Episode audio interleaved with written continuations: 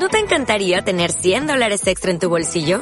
Haz que un experto bilingüe de TurboTax declare tus impuestos para el 31 de marzo y obtén 100 dólares de vuelta al instante. Porque no importa cuáles hayan sido tus logros del año pasado, TurboTax hace que cuenten. Obtén 100 dólares de vuelta y tus impuestos con 100% de precisión. Solo con Intuit TurboTax. Debes declarar para el 31 de marzo. Crédito solo aplicable al costo de la presentación federal con TurboTax Full Service. Oferta sujeta a cambios o cancelación en cualquier momento.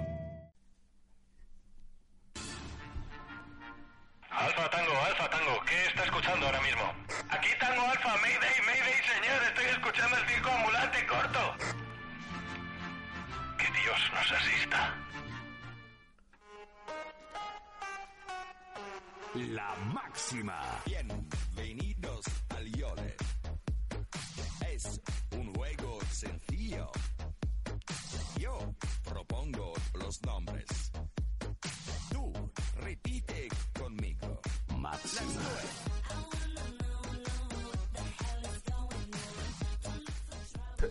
Pero, pero vamos a ver, ¿esto, esto qué es? ¿Qué es esto? ¿Qué es esto? Bueno, antes de nada, buenas noches a todos.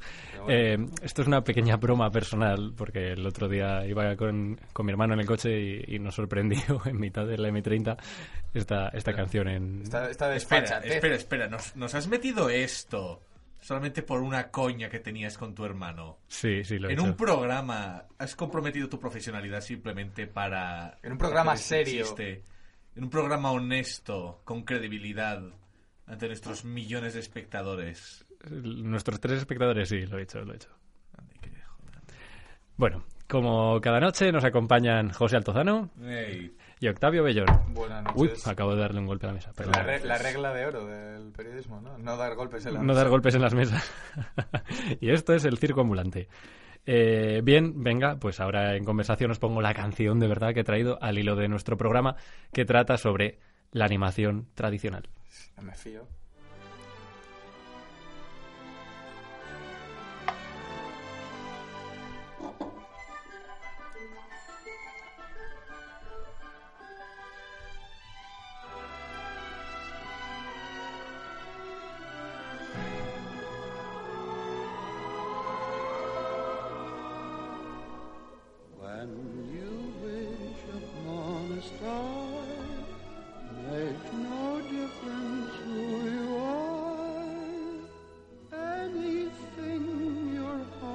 desires will come to you.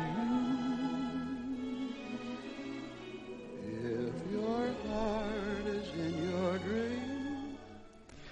Bueno, pues esto que estábamos escuchando es When You Wish Upon a Star y es una canción de la banda sonora de Pinocho, que es la segunda canción, digo, es la segunda película de animación de Disney y la primera película de animación con canción que ganó un Oscar a la mejor canción original. Si no me equivoco, eh, fue la, sexta canción original de todos los Oscars que se han dado, se han dado nunca. El caso es que inició una larguísima tradición eh, de las películas de Disney, bueno, de las películas de animación en general, en la que se mezcla el género musical con, con la animación, que ha sido una, una constante casi hasta nuestros días, ¿verdad? Y además, otra cosa que hay que decir es que esta canción es la actual sintonía de Walt Disney.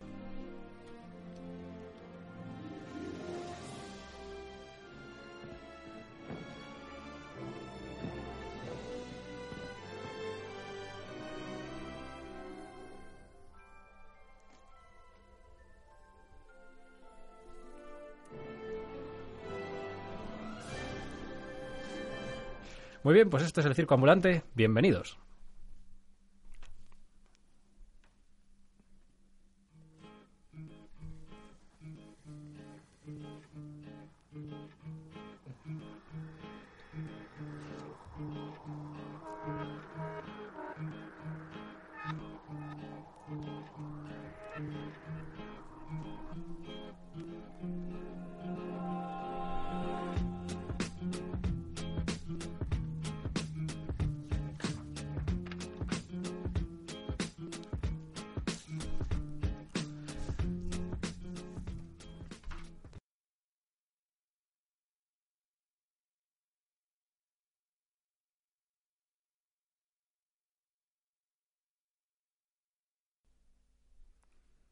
Pues muy buenas noches a todos y como hemos dicho antes, vamos a hablar hoy sobre la animación tradicional. ¿A cuento de qué? Pues a cuento de que Robert Iger, el jefazo de la Disney actualmente, eh, dijo recientemente a The Guardian que, no iba, que Disney no iba a volver a, a producir ninguna película en animación tradicional en mucho tiempo.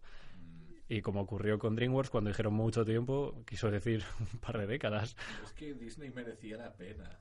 Claro que merece la pena. Y precisamente por eso vamos a hablar un poco de, de la consistencia de, las dos dimensiones. Creo que nosotros hemos crecido en un mundo en el que esta era la única, era prácticamente la, la única animación que existía. Hemos visto, sí, hemos visto todos Toy Story, Ants, etcétera, etcétera, pero todo lo que veíamos era en dos dimensiones. Y a pesar de lo que pueden pensar algunos, este formato nunca ha sido algo limitado para niños. A pesar de que precisamente aquí se le siempre se le, se le ha conocido como los dibujitos animados, o en Estados Unidos el término cartoon Sí, es un término infantiloide. Sí, sí, sí. Pero, pero eso. Y entonces supongo que se ha extendido algo la idea de que el 3D eh, está mucho más dirigido hacia los adultos que la animación tradicional, en realidad. Yo creo que es cosa de que obras han sido pioneras en cada medio, porque, por ejemplo, vale, sí, Toy Story fue la gran pionera de la animación en 3D, pero es que es Rec es como la gran obra que muchos recuerdan de animación en 3D y esa era más de adultos, pero en cambio todos los años que ha habido de Disney, pues han metido la mentalidad de que la animación tradicional pueda ser más para niños. Quizás ya por eso. ¿Qué opinas tú, Octavio? Pues la verdad es que no tenía un- una, una opinión sobre esto, pero vamos, os voy a decir que sí, ahora que lo decís, la animación 3D parece que, que la han orientado para, para adultos. Sí, Desde, está- desde, efectivamente, desde incluso Toy Story, que Sí, podríamos decir... porque, de- porque Toy Story sí que parece que tiene un trasfondo más adulto, o incluso Ants, hormigas. Sí, Ants Hormigas, Ti- tiene un- definitivamente. Claro, tiene Al- un a un- trasfondo adulto. En esa Sí, película, en- Woody, lo que- Allen, Woody Allen era el doblador del protagonista y tú no coges a Woody Allen para doblar al protagonista si sabes que no. Quiero decir, eh, la duda está en por qué. ¿Por qué, por qué el, el dibujo es- lo, lo, lo dejan como para niños y el 3D para adultos? Quizás sea por cosa formal, por cosas del estilo. Sí, pero hay, o sea, hay obras de, de dibujo Ya, ya, ya. Sí, pero- perfectamente adultas. Sí, a mí me gustaría que hablásemos un poco también de los límites que ha rozado la- las dos dimensiones. Las dos dimen- eh, vamos, la animación tradicional en dos dimensiones, quiero decir. Eh, la animación en dos dimensiones lleva con nosotros mucho tiempo. De hecho, algunas de las peli- primeras películas que se rodaron eran, eran animaciones primitivas. Eh, y eso ha dado pie a que se experimentase muchísimo en este campo. Tenemos cosas que, por ejemplo, en 3D, pues sí se ha hecho con el CGI, pero que han resultado mucho más rompedoras cuando se han hecho en animación tradicional. Y estoy hablando de películas como ¿Quién engañó a Roger Rabbit? Eh, aquí todos lo habéis visto. Película. Es una película grandísima. Grandísima. Y otra que a lo mejor no habéis visto vosotros de Banksy, eh, que es Cool World. Eh, es una película con, con Brad Pitt, tal, de, de un hombre que, que, crea, que cree que ha creado un mundo de dibujos animados, pero ese mundo de dibujos animados existe y tiene una temática súper adulta en el cual una dibujo animado intenta seducirlo porque si se acuesta con él conseguirá convertirse en humana, esa, está interpretada por Michelle Pfeiffer. Y, y la, y la trama gira en torno a eso, en cómo ella intenta seducirlo para acostarse con él y utilizarle de esa forma. Es una ¿Sabes película que- muy original y desde luego No, es muy original, pero, pero pasó por... También es muy curioso porque la película pasó por un proceso horrible de producción. Sí, lo sabías. La deformaron muchísimo, la película. En un principio no iba a ser así. ¿De qué iba a tratar antes? ¿Lo sabes? o? Sí, en un principio iba, iba a tratar de que se acostaba con la tipa y entonces tenía un hijo que era mitad real, mitad, Mitad dibujo. Coño. mitad dibujo e iba a ir por ahí matando a todo el mundo. E iba a ser muchísimo más siniestra y... ya veo. Por lo general, Baxi ha tenido muchísimos problemas de ese estilo y querría hacer una pequeña nota que es decir que Baxi ha, ha influido a Krifolsky, que es el creador de Ren y Stimpy. oh, sí. Es uno de sus maestros. Como, como primer antecedente, yo creo que Jim Kelly, ya en los años 50, eh, hizo números de baile con, con un dibujo animado, con un... Con Tommy Jerry. Sí, Esa y en- famosa escena de baile. Sí, y, en, y en Mary Poppins. Mary, Mary Poppins, Poppins, claro, por Mary amor Poppins. de Dios, Mary Poppins, claro. Oh, sí. sí. Efectivamente. Eh, también hay que decir que probablemente esta idea de que, de que los dibujos animados son una cosa solo para niños es algo muy occidental. Sí. Y mm, miremos Japón. Japón, los, los dibujos Japón animados son una, son una cosa muy para todas las edades muy violenta y que de hecho en un principio si vamos a Osamu Tezuka y los primeros manga, fueron creados para fueron creados de hecho para, para jóvenes adultos o adultos directamente no, Hmm. no pasaron por ese primer estadio de niños como podría haber pasado con los cómics de superhéroes en, en América entonces bueno eh, también hay que aprovechar todo esto para hablar de la retirada de Miyazaki verdad chicos Hombre, por supuesto, Hayao Miyazaki, que se va, Amén. Se va de hecho presentando su película en Japón, la de, de Wayne Rises. Es eso, ¿no? Y de hecho deja en el tintero, se deja en el tintero eh, la secuela de Porco Rosso que se especulaba con su estreno en 2000, bueno, Sí, 2014 o 2014 2015. es verdad Por Y, cada eh. Y, eh, por Nunca mejor dicho. Nunca, yo creo que nunca llegaremos a verlo, no desde luego bajo la dirección de Miyazaki. Una, una verdadera lástima desde No, luego pero en cualquier caso también Estudio Ghibli está lleno de tanta gente con talento que su pérdida se es una pena, pero también Ghibli seguirá hacia adelante. Hmm. sí ya me Desde imagino luego. Sigue Takahata, Tú- que es un director, uno de los eh, eh, fundadores creativos. sí Mm. no es el, el de Marco y Sí, creo que sí. sí sí, la de la, tu- la tumba Ah, de las ¿sí? luciérnagas Ah, claro. Este, este señor José y yo vimos la tumba de las luciérnagas en mi casa un verano. Puta película más Lloraron depresiva. abrazados. Sí, fue horrible. Te Bueno. destruye el alma. Tú nos ibas a hablar algo de Estudios Ghibli, ¿verdad, Pepe? Eh, sí, Estudio Ghibli es una de las. Es probablemente el estudio que ha sido más importante a la hora de llevar el anime a, a Occidente. Yo creo que, vale, sí, está Akira, es lo que todo el mundo dice. Akira trajo el anime a Occidente y Bola de Dragón y todo eso. Pero Estudio Ghibli trae como a otro nivel porque llega a las grandes masas y lo trae todo al cine y la gente lo comenta y el viaje de Chihiro ganó un Oscar como que lo lleva a otro nivel y mm, no sé es considerado como el Walt Disney de el equivalente a. Disney del anime y siempre en sus películas se nota muchísimo por su identidad visual y también por los temas que suele tratar que siempre suele tener temas muy comunes sobre la guerra, el tratamiento que se le da, vamos, el abuso de los recursos naturales y tal, pero nunca te lo pone como lo El típico de siempre es introspectivo. Sí, sí, es muy es muy de subtexto. Por ejemplo, la princesa Mononoke, que habla sobre eso, eh, sobre la destrucción medioambiental, y el tema está ahí por detrás. Y eso es algo muy interesante, el que intente tratar esos temas humanos, pero nunca te llegue a decir, oh, mira, qué horror, porque es lo que suelen hacer mucho las, el resto de películas. Sí. Con el, eh, el pretexto siem- siempre es una historia de...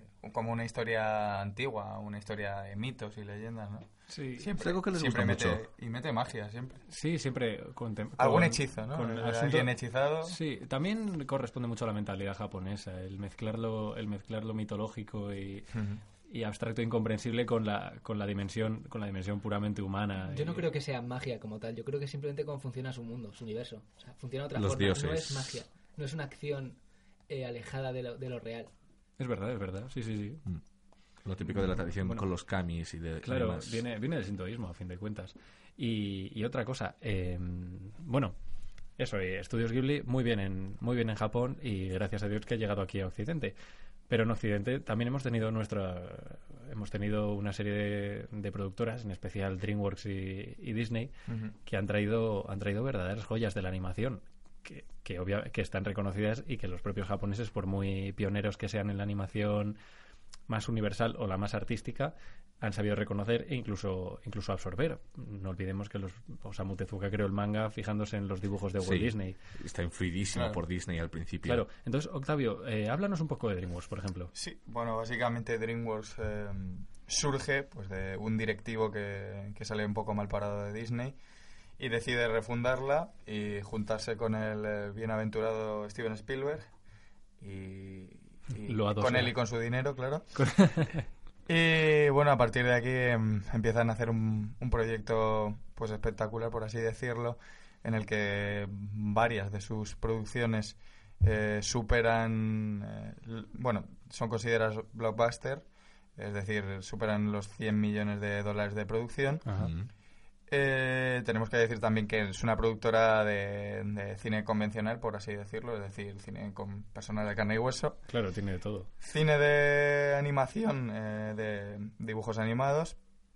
Y a partir de 1998 con Ants Hormigas, de la que, Hormigaz, del que estábamos hablando, eh, se pasan a la animación. El dato curioso es que... En 3D, quieres decir. Animación en 3D, sí.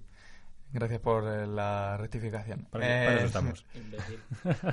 Imbécil. Eh, el dato curioso es que a partir de 2003, eh, y esto ya sí que no, no sabría decir si con un mensaje igual que el de Disney, eh, dejaron de hacer producciones de, de animación, de dibujos animados.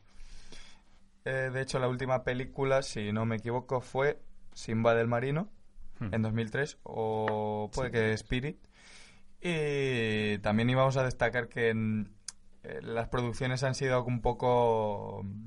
mm, Sí, con sus altibajos. Sí, Ha habido mucha mierda. Ha habido altibajos. Tenemos El Dorado, por ejemplo. Claro, por ejemplo, El Dorado, que no se considera una, un fracaso, una por lo menos un fracaso... de mm, público y cri- vamos de, con- de de cómo lo recuerda ¿no? la gente sí, Efectivamente, de de recuerdo de, de- de crítica. No es un fracaso de crítica, pero sí que fue un, ta- un fracaso de taquilla, porque la producción creo que rondó los 90 millones de dólares y la recaudación fue de 76. Ya. Eh, Entonces, no- también cómo te- cómo inviertes Claro. tanto porque claro, porque por, por lo visto la, la película japonesa que más ha costado la película de anime que más ha costado si no me equivoco es Steam Boy y creo que ha costado 12 millones. Bueno, por, por ponerte un ejemplo, y esto sí que sería animación 3D, eh, eh, el caso de Shrek, que fue pues como el paradigma del, del 3D en esa, en esa época, eh, pues costó unos 150 millones de dólares en 2001, Joder. pero recaudó eh, casi, bueno, eh, 920 millones de dólares. Joder. Es una barbaridad. sí Bueno, luego películas como, por ejemplo, El Príncipe de Egipto sí que fue un exitazo.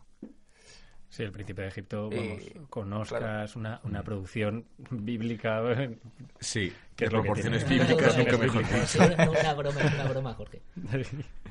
y sí, El Príncipe de Egipto es, es es tremenda. Canciones. increíbles, una dirección, una animación, es todo fantástico. En esa También película. me gustaría comentar una pequeña cosa de DreamWorks que, por lo visto, le encanta sacar series cutres de sus películas. Kung Fu Panda tiene una serie, José. Madagascar tiene una serie. José no tiene una serie, gracias a Dios. José no tiene una serie, pero fue, que, eh, hemos estado hablando antes que era una película que salió directamente en DVD. Oh, Dios Que fue, mío. es una especie de secuela de De Moisés. secuela de- del Príncipe de porque-. ¿En serio? De hecho, los, Es una precuela, en realidad. sí, ¿En el- serio? los diseños son exactamente... Secuelas las que deja el espectador. Oh, ¿Por qué? Bueno, vamos a hablar de la madre del cordero, de todas formas, que es Disney. Disney es probablemente el referente mundial en animación en, dos dimensiones y probablemente por eso sea por lo que ha calado tanto este mensaje de que no van a volver a dirigir nada en dos dimensiones. Recordemos que Disney tuvo una edad de oro que, que empezó precisamente con Blancanieves, que también tuvo sus altibajos, porque Pinocho, por ejemplo, no fue muy bien recibida, tampoco Dumbo, pero, pero otras como La Cenicienta o La Bella Durmiente sí fueron grandes pelotazos en su época.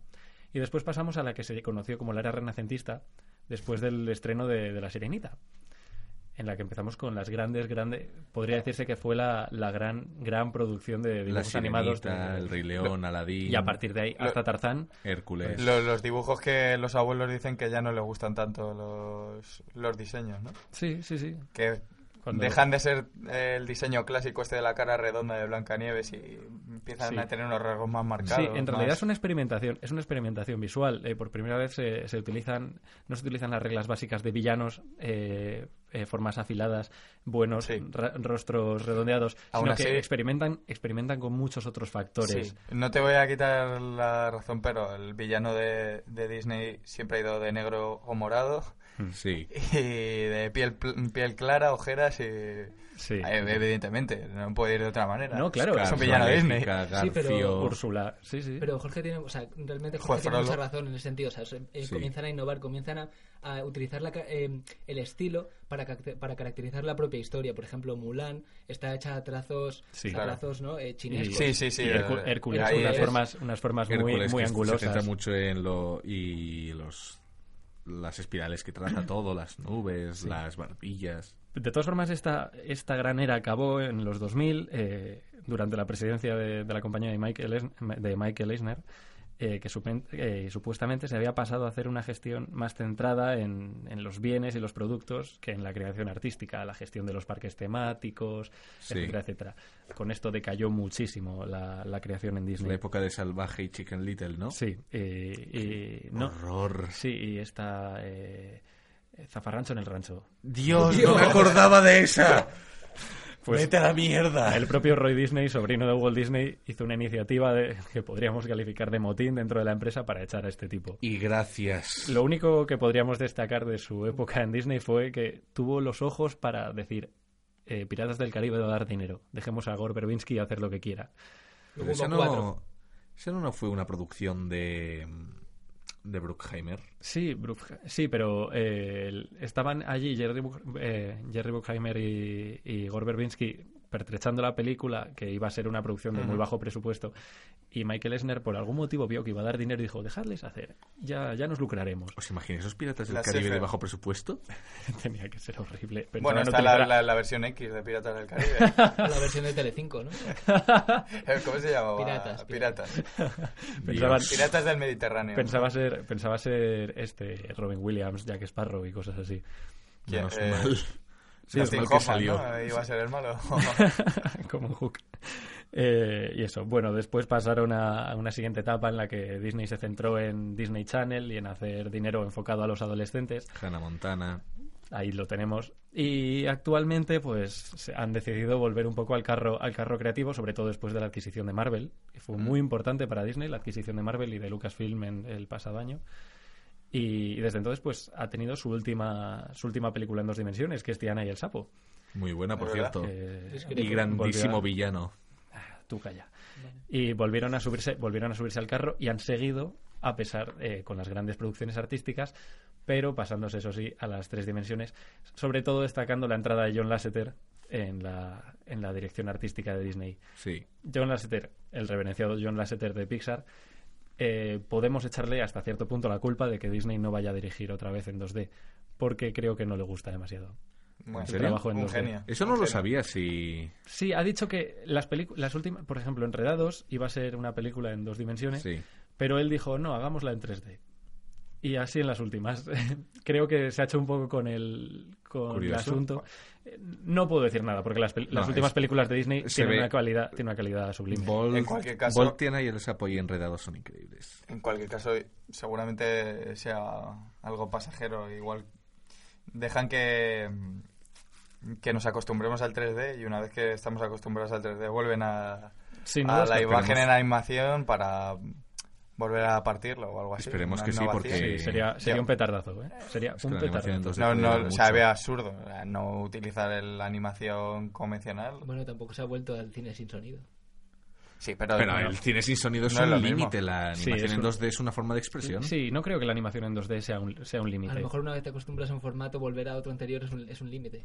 Eh, eh, el No sé, propio... En realidad la animación en dimensiones a- es más liberadora porque no tienes que gastarte el dinero en Sí, y hay cosas- y hay cosas con- se siguen haciendo películas en blanco y negro, por ejemplo. Sí, y hay cosas con CGI, hay cosas con CGI que no quedan tan bien. Precisamente el propio Miyazaki podría decirte que muchas de las escenas de sus películas costarían miles de millones más si las tuvieses que hacer con CGI, porque animar las transformaciones Claro. de sus personajes Sí. no se puede hacer. Y la propia fantasía, la película de, de Disney de musical, Sí. es, es una demostración de es una demostración de hasta dónde puede, Hasta dónde llegar, puede la, llegar animación, en, en dos 2D. dimensiones. Bueno, tenemos con nosotros a Higuchi Takagawa, que es un afamado director que transmite sus tradiciones niponas y su idiosincrasia a su cine. Sí, eh, bueno, llevo todo el programa opinando. Prodigioso, señor Pero no, Takagawa. no, no me habéis hecho caso. Pero Ah, es que eran tan trascendentes sus, sus aportaciones que no hacía ni falta prestarles atención.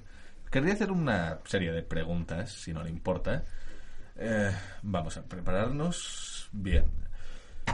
Señor Takagawa, su cine, como sabrá nuestro público, parece plasmar la tensión personal de la sociedad japonesa, su relación con la sociedad occidental y su particular cultura. ¿Qué partes de su vida ha extraído para hacer esta obra tan personal? Bueno, eh, todo comenzó en... Yo me creía en Chiva.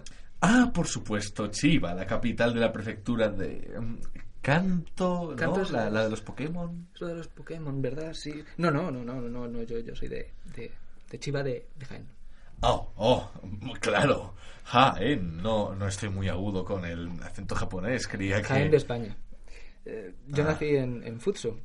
Eh, cuando tenía dos años, y mi padre se mudó a España, eh, estaba haciendo estaba haciendo fotos en la, en la Plaza Mayor y se le, se le cruzó en la, en la foto una bailaora. Se enamoró de ella y, bueno, él tenía mucha pasta, así que aquí se quedaron. Mm, No he ido a Japón, pero la verdad es que mi abuela me llevó un par de veranos a Benidorm. Mm, mm, siem- pero eso no quita que, bueno, mi familia me, siempre me introdujese en la cultura japonesa. Me llevó a restaurantes de estos a comer, o sea, de estos comida japo, para que probara la comida, que tampoco me sentaba muy bien, pero, en fin. Estoy bastante, bastante introducido, se podría decir, sí. Ah, bien, bien. eh, Joder. eh, bueno, usted parece transmitir su, lo que son sus experiencias personales y cosas que oye en el mundo y actualidad para darle un toque más, más humano a, a su Sí, cine, ¿no? cla- claro, claro. Y, y, por ejemplo, en su película Quintaro Nobuta, creo que... Quintaro Nobuta. Quintaro Nobuta. Quintaro. ¿La pronuncio bien? Bien. Excelente película, por cierto. Eh, el joven Quintaro se despertaba una mañana convertido en, en etnia afroamericana, que es un toque muy, muy kafkiano y... Realmente lo, lo, lo saqué de, de la tele. Es, es bastante gracioso. Como de la- Yo ¿De estaba la, vi- de la tele? Por o sea, favor, he venido a hablar de mi película. Mm. Bueno. Yo estaba, estaba viendo los anuncios y de pronto lo vi. Decía... Puff. Puff. Y se convirtió en Chocapic. Y pensé, ¿Qué? ¿y, si- y si la gente de pronto se convirtiese en afroamericanos? No sé, sería por lo menos gracioso. Joder. Ah, ah, pe- pero hay Sí, es mucho- bastante impactante. Hay, hay mucho simbolismo en, en sus cintas, ¿no? Por ejemplo, en Suzuryu, ¿cómo, cómo, se, ¿cómo diría que se pronuncia? Suzuryu, creo... No sé, tengo que practicar mi japonés. En esa película, también excelente, por supuestísimo, ganadora en el Festival de Cannes, el dragón de otoño atormentaba a una aldea en la región de Kanto y yo creo que es en representación de la cicatriz de la Segunda Guerra Mundial, ¿no? Expresado de forma maravillosa. Sí, sí, sí. Además. Tiene cierta gracia, ¿no? No Deja de tener cierta gracia porque es una... La verdad es que es una obra clara, injustamente malinterpretada. Obviamente, el dragón de otoño, en otoño, ¿no? ¿Qué cae en otoño? Las, Las hojas. las hojas caen en otoño. Claro. Sí. Las hojas caen en otoño. En el caso, pues, de la misma forma caía delante del espejo todos los días mi pelo de mi cabeza. Quise hacer la metáfora sobre una angustia personal. La caída de mi cabello. Sobre la alopecia. La caída de mi cabello. La alopecia es un concepto general. Hemos venido a hablar de mí. Ya. Y, Bueno. y entonces no, no estaba, por ejemplo, las, las escamas del dragón que palidecen en No, representación. no, no, no, no, Es, una, es una mezcla de mi, de mi, bueno, de mi alopecia. Eh, no venía a hablar de ello, pero sí, es, una, es de mi alopecia. Y una idea que cogí de los medios, de, concretamente de- del corte inglés, de las, las campañas de otoño, y pensé, ahí lo tengo. Es la mezcla, la fusión. Y, bueno, pues no quiero hacer publicidad sobre nada, no quiero hacer publicidad sobre nada, pero la verdad es que es que tiene unas buenas ofertas. Tiene unas buenas ofertas. De- Por favor. Pero, pero ¿esto qué es? Pero, pero, pero señor, señor Mitsubishi, usted lo que es es un fraude mm, una reflexión. Sumie. Eso, eso, ¿Qué? es eso? ¿Qué? ¿Qué es? Sumie. ¿Qué es eso? Sumie. ¿Sumie qué es? En japonés, crisis y oportunidad son la misma palabra. Me está todo más por culo, hombre.